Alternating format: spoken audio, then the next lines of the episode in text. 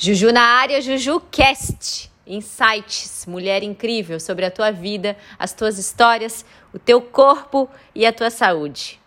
Hoje eu quero te dizer que no meu primeiro emprego, com 20 aninhos, eu ouvi da minha chefe, primeira chefe, né, gente? Primeira vez que eu tinha chefe na vida, primeiro emprego, primeiro trabalho, 20 anos.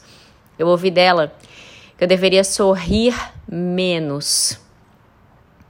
Além disso, eu ouvi também, chega a me dar um embrulho na garganta quando eu lembro dessa história, quando eu lembro dela me chamando num canto para me dizer isso, é até difícil contar para vocês.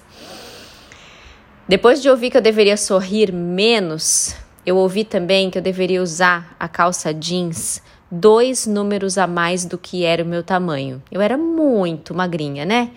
Mais ainda do que mais do que sou hoje, muito mais. E eu usava calça jeans bem pequenininha e bem apertadinha, tamanho 34. E a 34 ainda ficava grande. E quando ela me disse isso, ela me disse que a maneira como eu sorria e o fato de ser muito magrinha fazia com que as pessoas não me levassem a sério. Eu trabalhava numa pousada, eu trabalhava com educação ambiental para turistas desta pousada com eu trabalhava com preservação e conservação de baleias francas. Sim, Juju já trabalhou com baleias, Juju bióloga. e então eu lembro dessa frase até hoje, gente. Ela me disse exatamente assim: Mostra menos os dentes, Juliana. As pessoas não vão te levar a sério. Eu trabalhava com turista, gente. Pessoas que estavam de férias pessoas que estavam se divertindo, pessoas que estavam em seus momentos de lazer e faziam passeios, né, de barco para hum, avista, é, avistamento de baleia na Praia do Rosa. E como é que eu ia trabalhar sorrindo menos para essas pessoas, né? O que eu quero dizer para vocês é que às vezes é, isso me abalou muito na época, muito, muito, a ponto de, de eu desistir daquele emprego a ponto de eu largar depois desse episódio.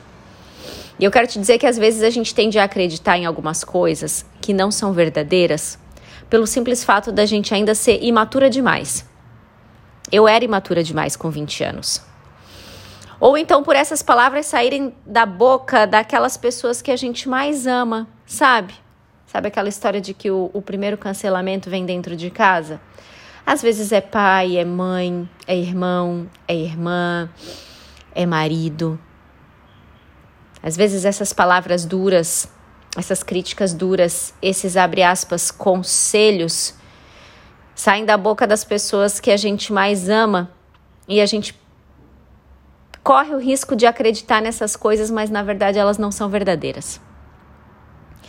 Eu também já ouvi que eu não teria capacidade para ganhar dinheiro e sustentar o meu filho sozinha e que eu imploraria por ajuda, que eu voltaria ajoelhada pedindo perdão. E durante muito tempo essa mentira me deixou estagnada e duvidosa das minhas próprias capacidades. Mas só por um tempo.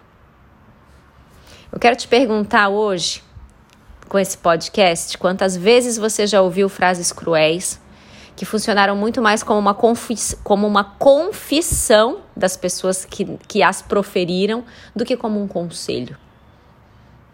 Eu quero que você me conte, quero que você reflita, eu quero que você repense todos os momentos em que você acreditou em coisas erradas sobre a sua capacidade de viver e de ser feliz. Quantas mentiras já te contaram, mulher incrível? E você imaturamente acreditou. Um ótimo dia, minhas lindas! Vamos que vamos!